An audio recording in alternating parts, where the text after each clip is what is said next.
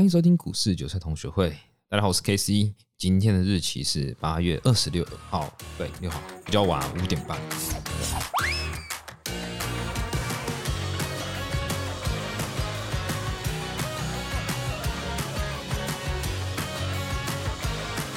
那大盘的部分，我们也快速带过一下，毕竟盘整盘没什么好探讨的。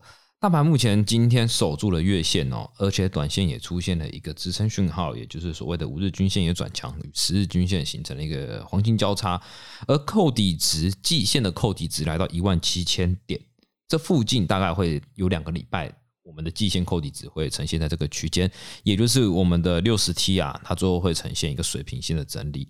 如果你有一点布林的概念，你会知道，就是说当均线呈现水平的时候，就表示整个行情要进入盘整了。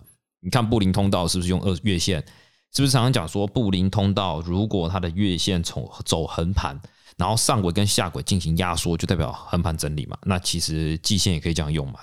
大家懂我意思吗？所以接下来行情会偏长横盘整理，就是不会到崩盘，不用太担心这件事情。好，那来看看贵买啊，贵买的部分也是一样，那它比加权相对强势一点，因为它已经触碰到月线了。我们的大盘呢，加权其实还没有碰到月线，但是贵买已经先碰到月线，形成一个反压哦。那也是一样的走势，五日跟十日形成黄金交叉，但是我都刚刚讲了，只对于短期走势有利于多方哦，因为长期走势毕竟还是要看六十 T 跟一百二十 T 嘛。当你那些均线呢，其实长期均线压在你的上面的时候。长期来看的话，它其实是不利于未来发展的。但是短线上面呢，它其实有助于就是一个反弹支撑哦。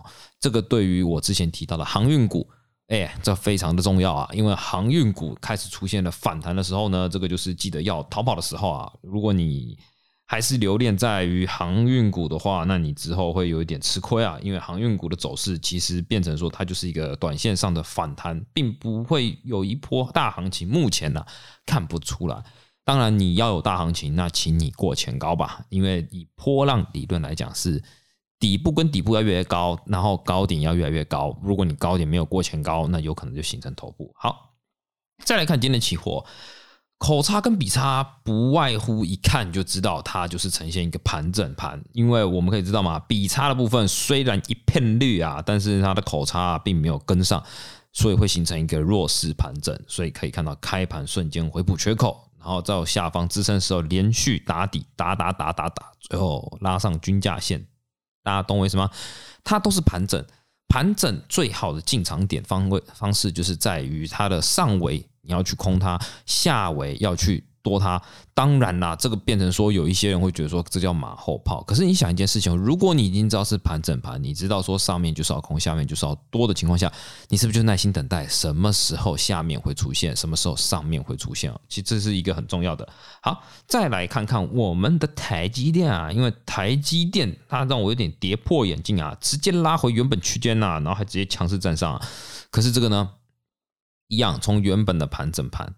破下去，跌了几天，瞬间一拉，在这边走了一个小型的破底翻之后回到区间，不表示多方要成立哦，因为均线还是空头排列，也就是说它只是有点回光返照，但是并不是说我整个格局形态扭转，它还是趋势盘。哎，它也是盘整盘，不是啊，不是趋势盘，打打嘴巴，怎么可能会是趋势盘呢？对，所以它还是在盘整区间。那再加上我们如果交易久了，你可以把一些行情事件给兜上去哦。最近看看我们大盘的筹码，我们的头性是不是出现连买？这表示什么呢？三六九十二的日子又要来临了。你那个九月就是他们的所谓的做账行情。当然啦，投信在这时候为了他的业绩，他会拉抬他想买的股票，所以你可以去专注于观察投信最近连买的股票，记得要多头排列。他之后在这短短一个月之内，他会为了做绩效去拉抬股价。这个时候，大部分行情都不会太差太差。我的意思说是大盘的行情不会就太容易崩盘，因为投信真的要去撑，不然业绩压力大到靠背。所以这个就是在选股上面你有一个。经验值，或者说你选股上面，你会有一个很直观的就想到最近要投信做账。呃，投信它要做账的情况下呢，还会拉抬。你认知认知上的崩盘，可能会到投信做账过后，我们叫结账行情，它开始要卖股票了。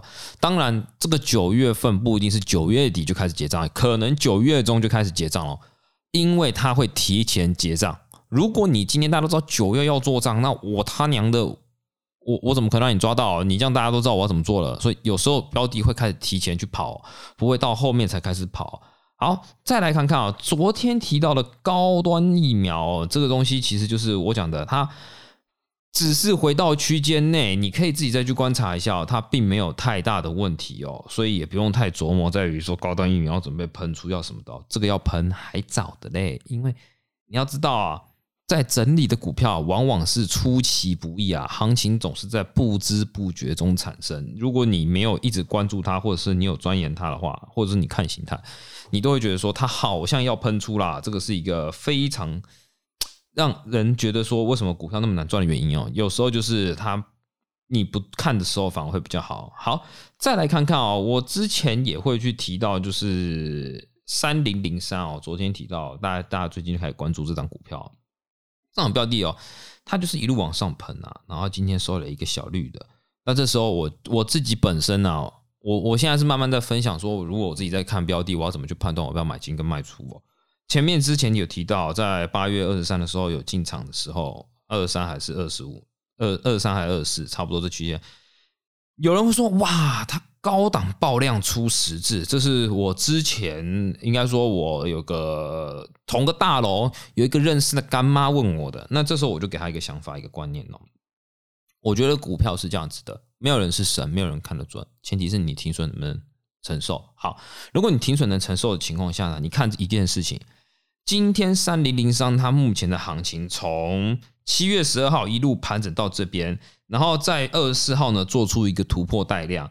但是在二十五号收一个十字，如果它今天这个十字是反转讯号的话，如果那表示说七月十二到这段期间盘整的人都不是主力了，不是主力去守的原因是，如果主力在这边做承接的话，如果七月十四到这边大概成本应该是在一百出一点吧，一百多了。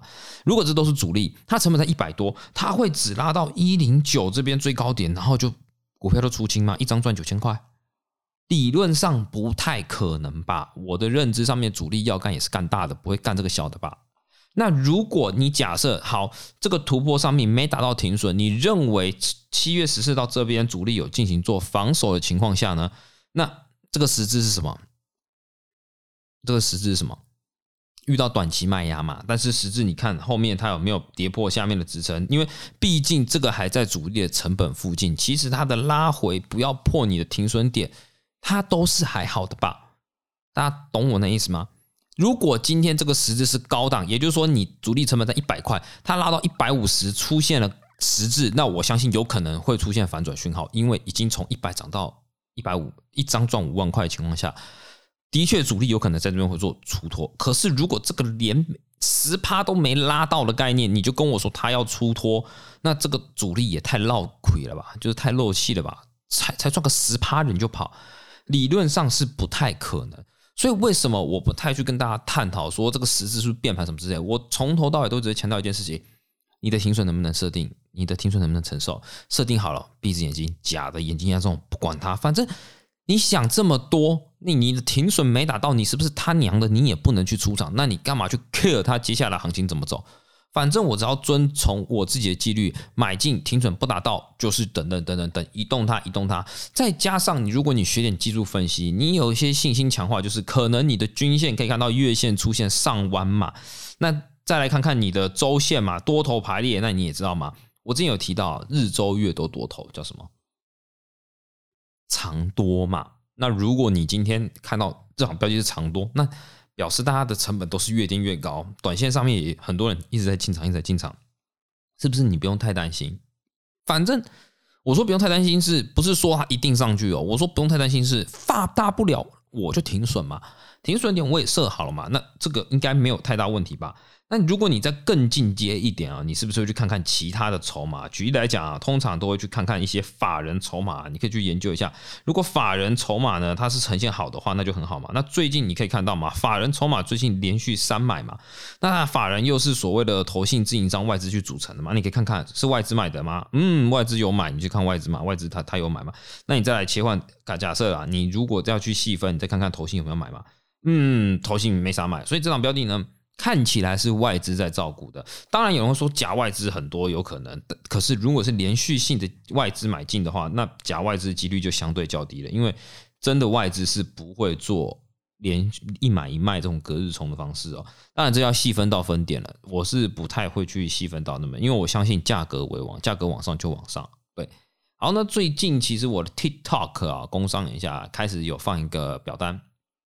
就是那个表单，就是有一些人想问我问题，可是因为我本身本人是不太，我是不加人家赖的，我自己是不加赖的。他想给我看图片，我看不到，甚至有些问题他可能不好意思在公开地方上问，那我就会用一个表格，然后你们就去，如果有问题就上面留言。那如果你觉得要附一些图片，例如你的进场点，例如你的交易。